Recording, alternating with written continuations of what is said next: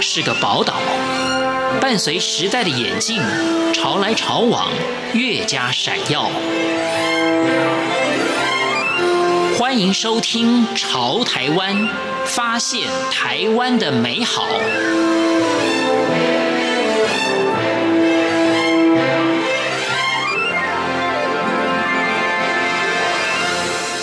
各位亲爱的听众朋友，您好，我是李正淳。其实学不好英文，或者说说不好英文，这是很多台湾人共同的困扰。也许大家学英文都学了非常长的一段时间，但是一旦碰到了外国人，要不就是赶紧躲起来，要不就是结结巴巴，没有办法把心里面想说的话用英文流利的表达出来。那我们今天的这位来宾，在网络上面跟大家分享他学英文的一个方法。而且呢，有很多人证明过是非常有效的。到底他的方法是什么呢？他自己又是怎么样学好英文的？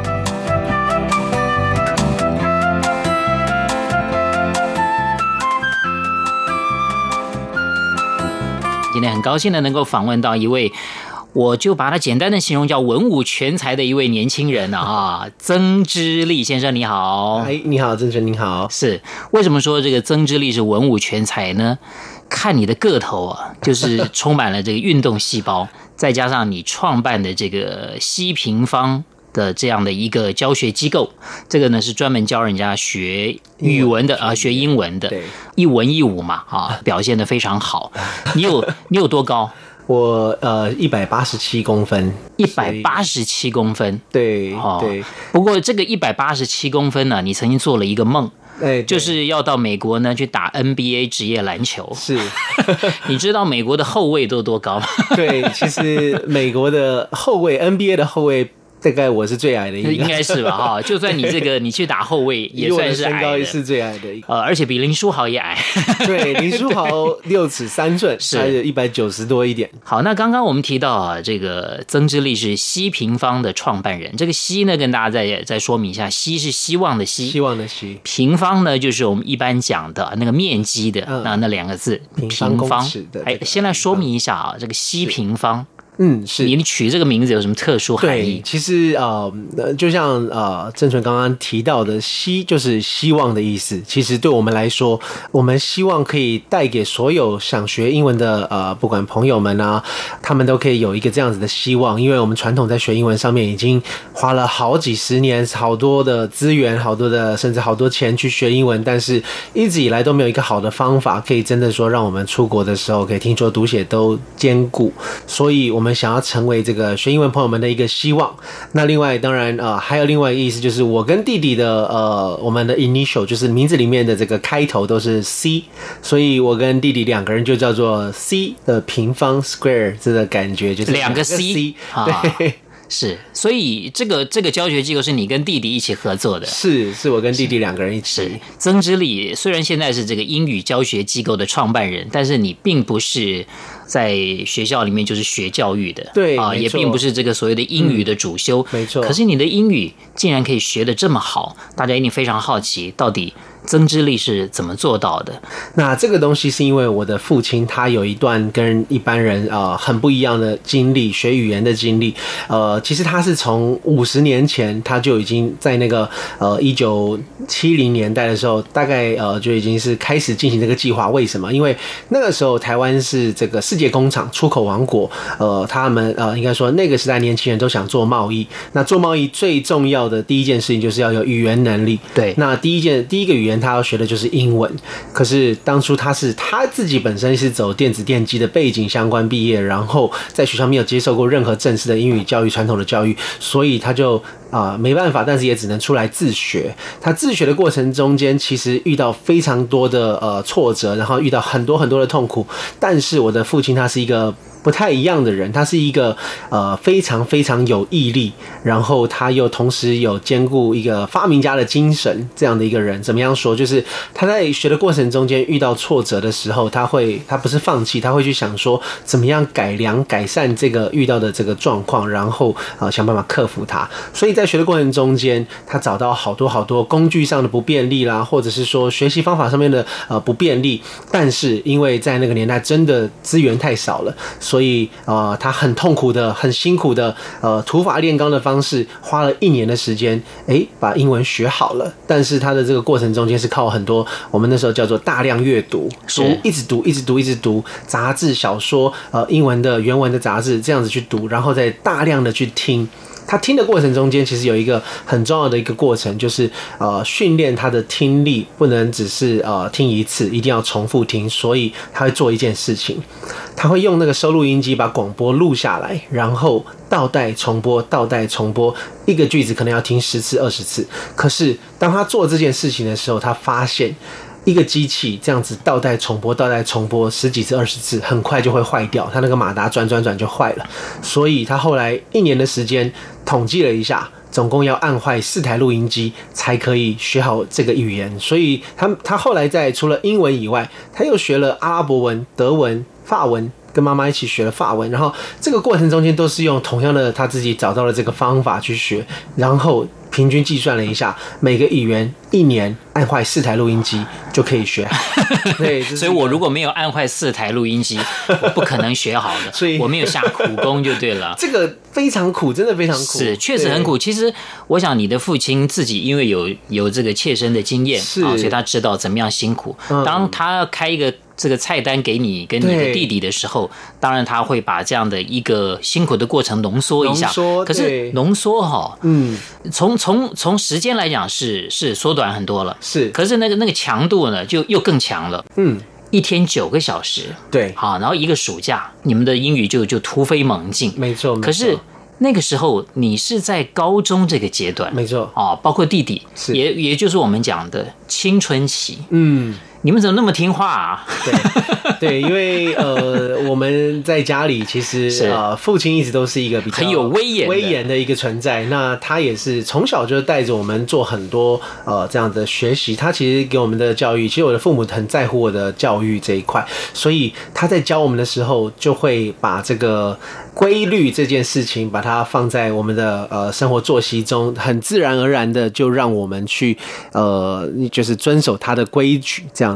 因为父亲其实一直都是来自一个军事家庭，就是说我们呃，我的爷爷也是这个。军人嘛，然后他小时候也是接受比较严格的这样训练，所以他带给我们也是一个比较纪律的这种训练模式。他帮我们规定早上九点，哎，九点就要开始，所以八点起床，然后梳洗，然后吃早餐，哎，一起吃早餐，然后每天早上吃的都一模一样哦。然后连早餐都不能变化，早餐都不会变化，跟军队一样啊，每天就是早餐稀饭配馒头，配馒，哎，没有馒头，我们是稀饭配荷包蛋。那基本上我们每天都是过一样的规律的生活。是，其实呃，这一点对于能够坚持下去是一个蛮重要的一个纪律，等于你在其他方面呢就已经被训练的，没错，就是一板一眼了。对，所以你在这个英文学习上面，叫你短暂时间要要听话，没错，没错，你们也也不会想到要抗拒。那时候没有想太多。那另外一方面就是他每一天啊，在我们的训练结束之后，因为我们刚刚讲每天九个小时，早上九点就开始，到大概傍晚五点六点的时候结束，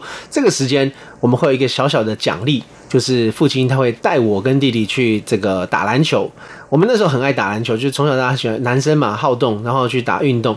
如果小朋友没有没有大人带着去打的话，其实呃打不太起来。所以我的父亲带我们去打篮球，他从小打躲避球带我们打，然后后来打篮球带我们去打的时候，我们很高兴的。其实那个时候每天最大的成就感就是说，最最大的欢乐就是来自于这个呃时间到的时候五点六点可以去打篮球。所以呃除了规律以外，我们还有一个动力，就是每天结束可以去打篮球。对，其实我们第一次感受到说，呃，自己学的东西好像，哎，真的。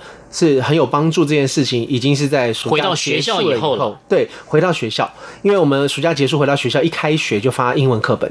第一次拿到英文课本，一打开，我们经才经过三十天的这个训练，魔鬼训练，那个完全像脱胎换骨一样。怎么说？那个高中课本，呃，给你一本新的课本，打开，照理来说，每一课都有很多新的生字啊，这些我们从头翻到尾，那些他列出来所谓生字的生字，对我们来说都已经是呃我们学过的东西。我们完全整本书找不到任何不会的生字，然后整本书这样看过去，就像看中文一样。对我们来说，好像已经少了一科了。就是在学校里面，英文这一科已经不需要再念。那个时候，我们才发现，诶，我们这个暑假的魔鬼训练好像很有用哦，好像是呃跟人家不太一样。然后呃，也真的因为这样子，在学校的这个高中三年里面的英文不用再烦恼，然后也都考得很好。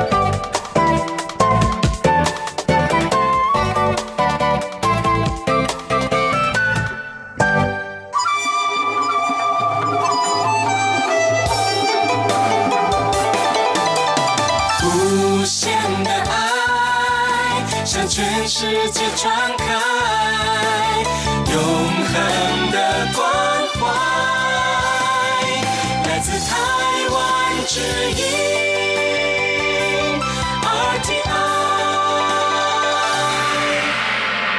我是李正淳。今天节目当中，我们访问到的是西平方的创办人曾之立。攻其不备啊，以前我们讲的这个成语的备啊，是准备的备。是啊，那你的这个备呢，是背诵的背。没错。攻其不备，你刚刚讲的，你的父亲给你们的那一套方法，跟你在西平方创办的这样的一个教学机构所采用的方法，是跟背诵完全没关吗？嗯，就像呃，我们刚刚说到。本来是准备的背，我们改成背诵的背，意思其实就是说，我们在学英文的过程中间，我们提倡的就是呃，不要去死背，不要不要去用这种传统的那种拿着单字卡去死记硬背这种方式去念。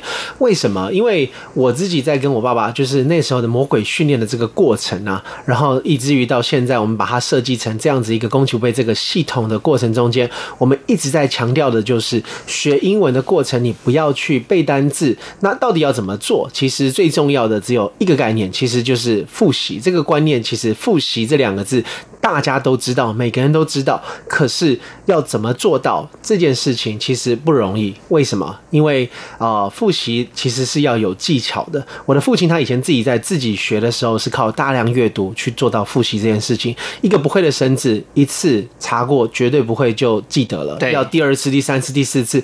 他在这个过程中间，在查字典的过程中间。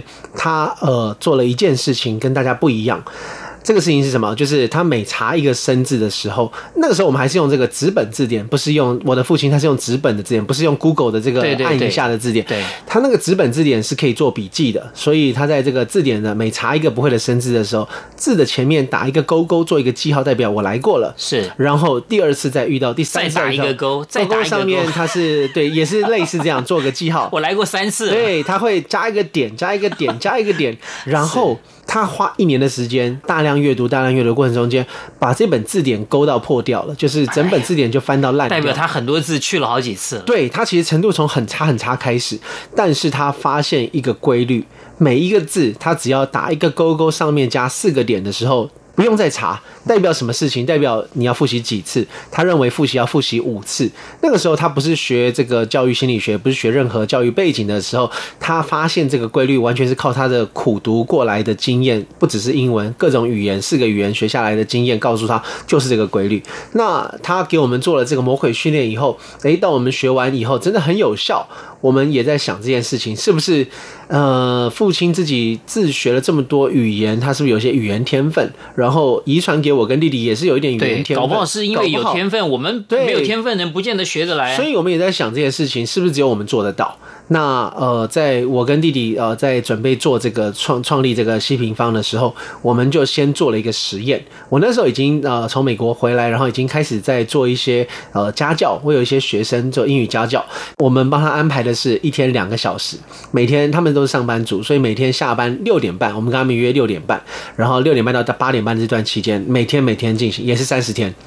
这样的三十天过去，哎，每个人其实都感受到自己英文程度，哎，真的有这样。样子的呃明显的提升，那那个时候我们就发现，哎，真的，他们也告诉我们说，真的没有背哎，我在过程中间不要去死背这些单字，可是我透过一次、两次、三次的复习，到第五次复习的时候，我不要背我这些字，我甚至都拼得出来，然后我都知道怎么使用。